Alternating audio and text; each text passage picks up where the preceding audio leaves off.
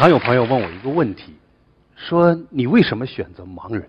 中国有一千七百万，在十几年前那个时候，用他们自己的话说，这一千七百万就意味着一千七百万个受灾的家庭。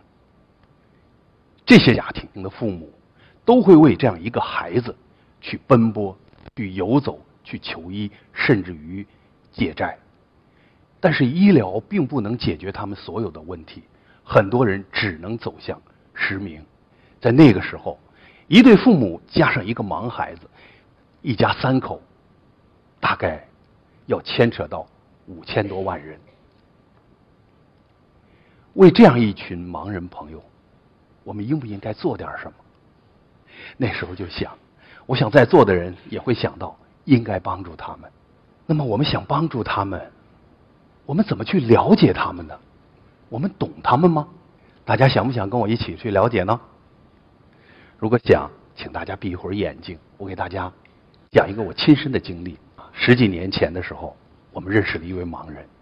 这位盲人呢，知道我们在做盲人的事情，于是就想到办公室来跟我们交流。当这位盲人到办公室的时候，要路过一个很宽的路，路车水马龙。他根本就过不来，没有一个停留的时间让他能够过来。马路很宽，他等得直出汗，实在没办法了，他就把盲杖举过头顶，告诉所有的人和车：“我是盲人，我要过马路。”就在这个时候，他迈着胆怯的步伐，一步一步的朝前走。所有的司机看见了他，也都把车渐渐的停下来，路人也都围过来。但是他把盲杖举起来的时候，已经失去了方向，所以他是弧线走过去的。到了马路快到对面的时候，他又绕了回来。绕回来的时候，旁边的人告诉他：“你又回来了。”这盲人就急了：“哎呀，我想过去，怎么就过不去呢？”请大家睁开双眼。一位盲人，他会因为视觉的屏蔽，使得他难以分辨车流，难以过马路。然而，我们却有一双明亮的眼睛，却站在旁边，不知道如何帮助他们。这就是我们明眼人的盲区。那么，为了更多的了解他们，我们在机构里边用了三年的时间来确定我们的使命，从一大堆的文字里边筛选出一句话。这句话就是：和视障朋友一起看世界。在这之后呢，我们建立了一个项目，叫“假如给我三天黑暗”，去映照海伦·凯勒说的“假如给我三天光明”。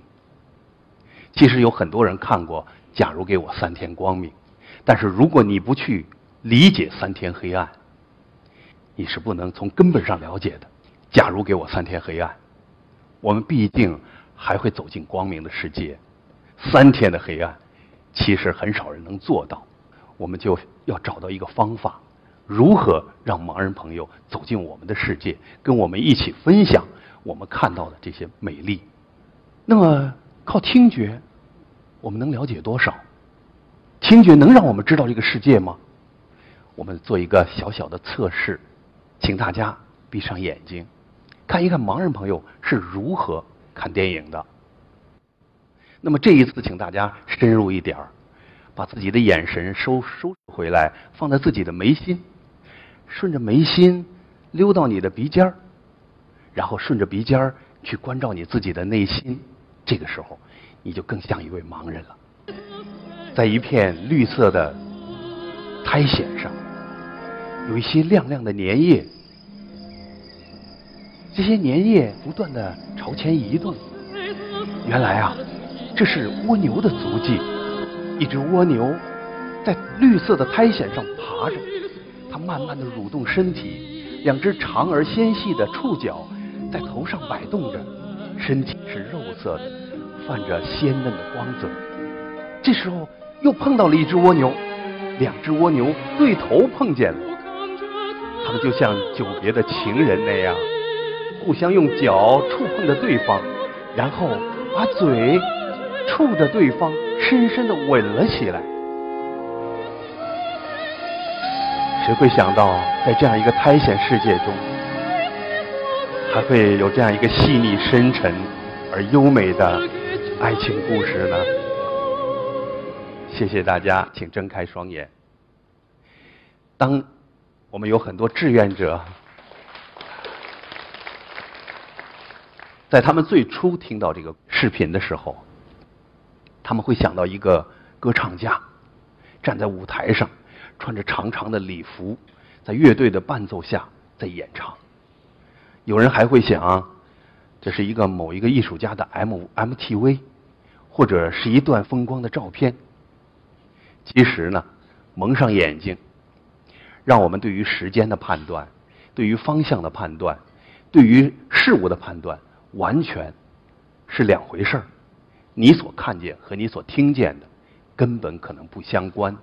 如果一个视觉被屏蔽了，那么他如何找到一个事物的完整信息呢？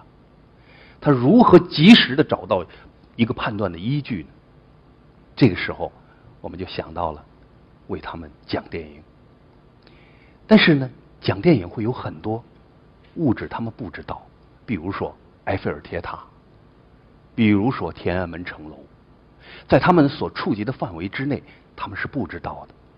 对于盲人，我们不要以为他们什么都不懂，是因为他们所有能触及的事物，在他们的内心都有成像。我们跟他们相比，有一点差距。盲人朋友了解的一个事物。是全息的，是一个事物的六个六个面而我们只能通过透视关系了解一个事物的三个面所以，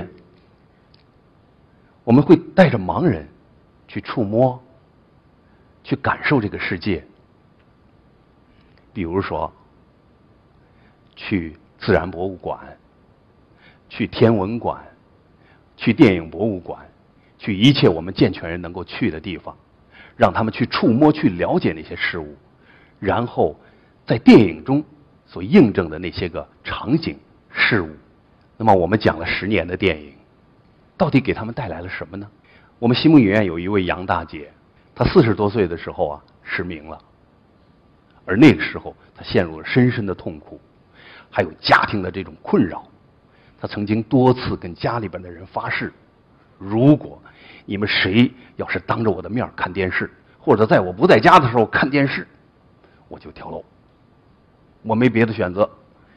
当时所有家里边的人都非常怕。不知过了多久，一位朋友告诉他，说在北京那个鼓楼西大街呀，有一个盲人电影院，是专门给盲人开的，还不收钱。你干嘛不去呀？好多盲人都去呀。这位杨大姐。抱着试一试的态度，于是让女儿带着他来到新木影院。第一次听电影，他一声没吭。可是电影演完了，哎呀，他兴高采烈。所有的观众都走了，就是他一个人抓住志愿者的手，就是不放，一通感谢。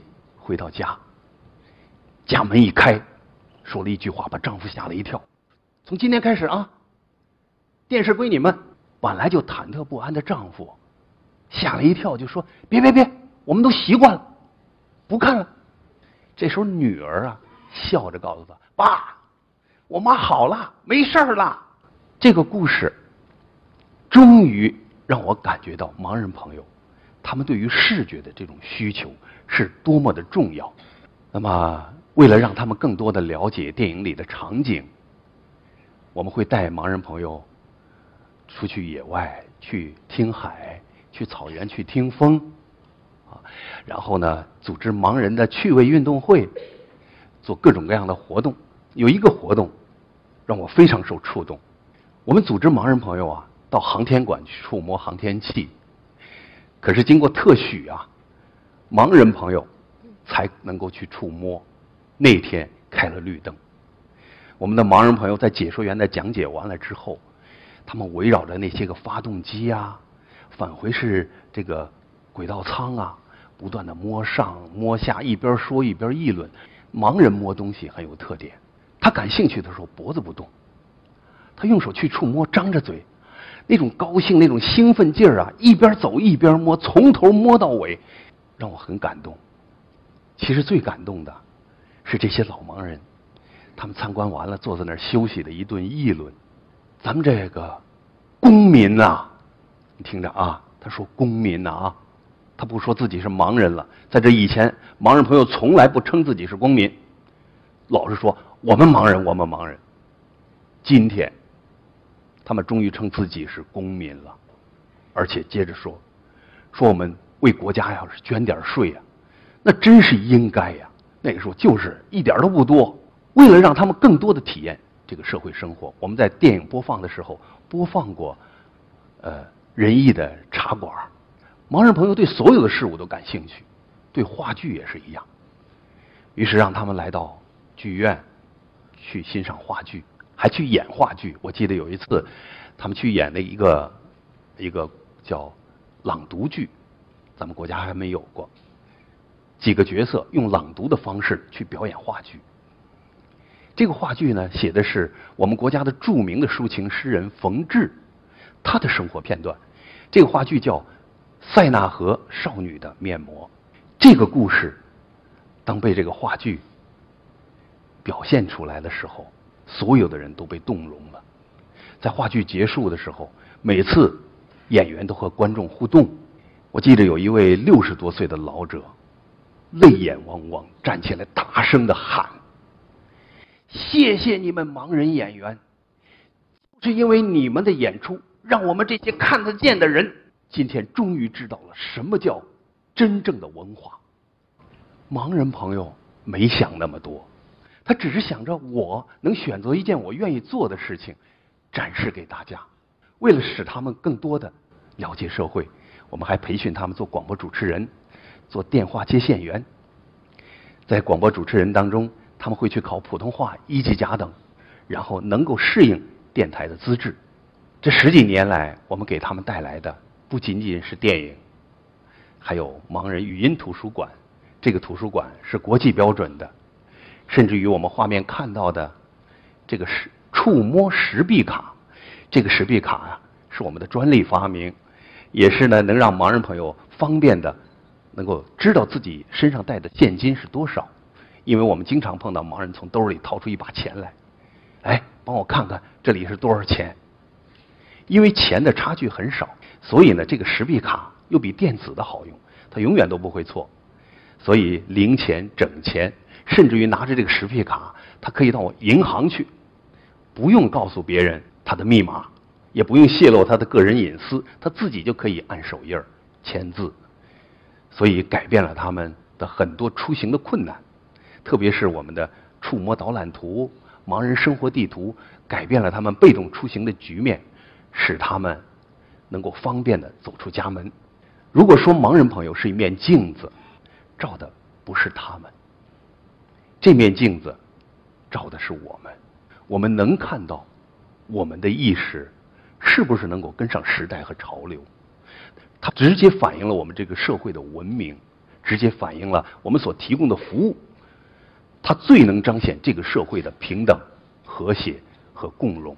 如果我们现在还做不到，那么我们就会用双重标准来对待他们，无论是道德、艺术、法律、文化，而这种双重标准，就是他们成了残疾人、特殊人，完全不是一个社会平等正常的社会公民。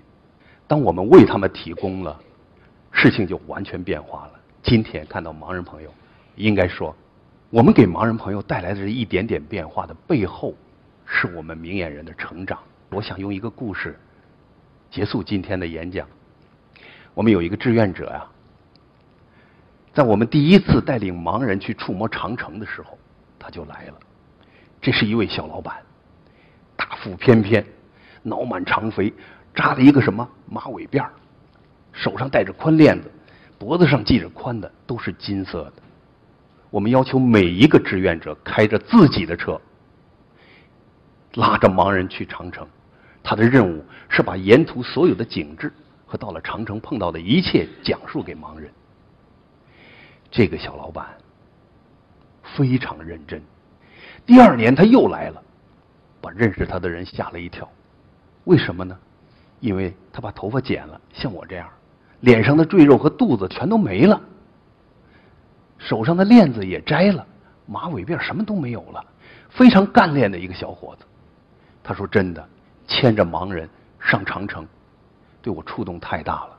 跟你们说，你们上次给我发的那个红色的荣誉证书，现在还在我们家书柜的最上层，立在那儿。”他说：“我每次看见他，我都跟自己说一句话。”只有这一天，你是干净的。盲人朋友的变化是真的，然而志愿者的变化也是真的。只要你投入其中，你就会发现，我们跟盲人朋友在一起回归这个社会。在回归之前，我们仅仅是健全人，而真正的正常人，应该是具备道德、法律和社会责任。他的一个完整的一个社会人，所以盲人朋友是我们的镜子。假如给我们三天黑暗，我们能做什么？反照内心，我们应该感谢盲人朋友。谢谢大家。